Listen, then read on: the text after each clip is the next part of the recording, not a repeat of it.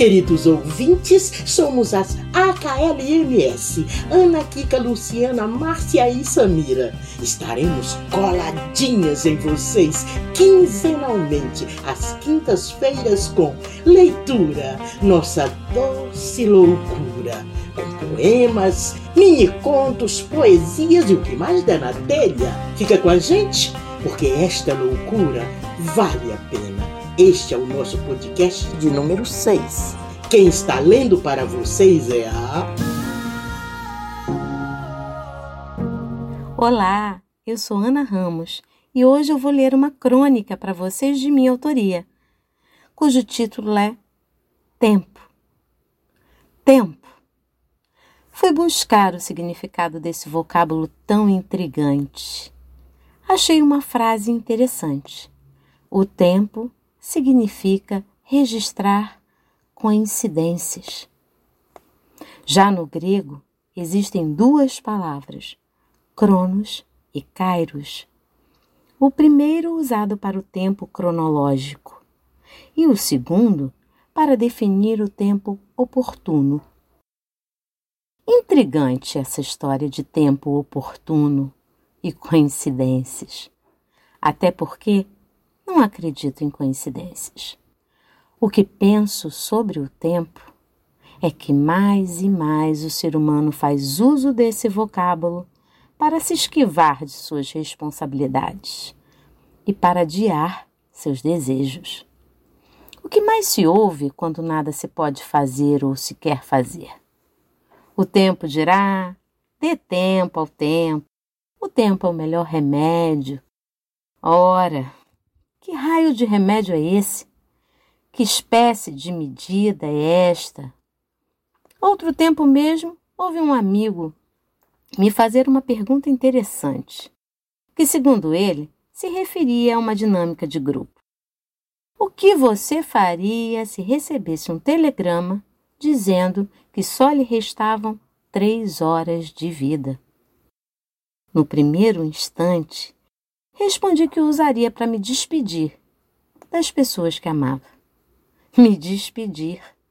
Olha só o que faria com o meu tempo. Meu tempo. Será que temos o tempo? Ou o tempo nos tem?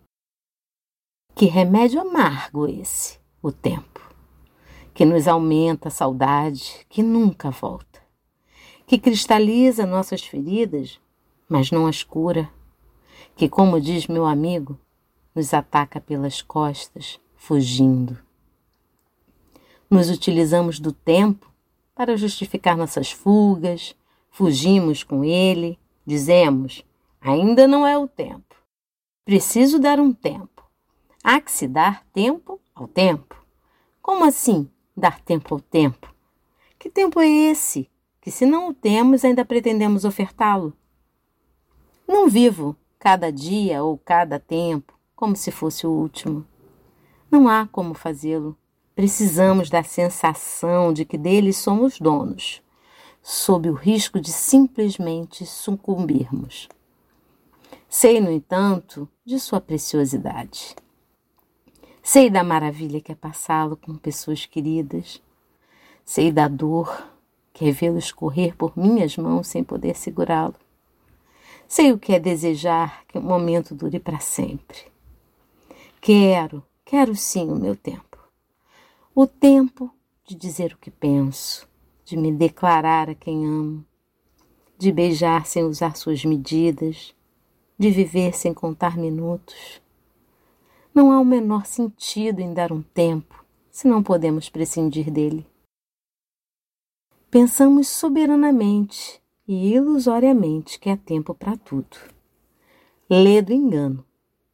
Ou fazemos nosso tempo agora, ou arriscamos ver tudo esvair-se nessa gigantesca ampulheta que é a vida.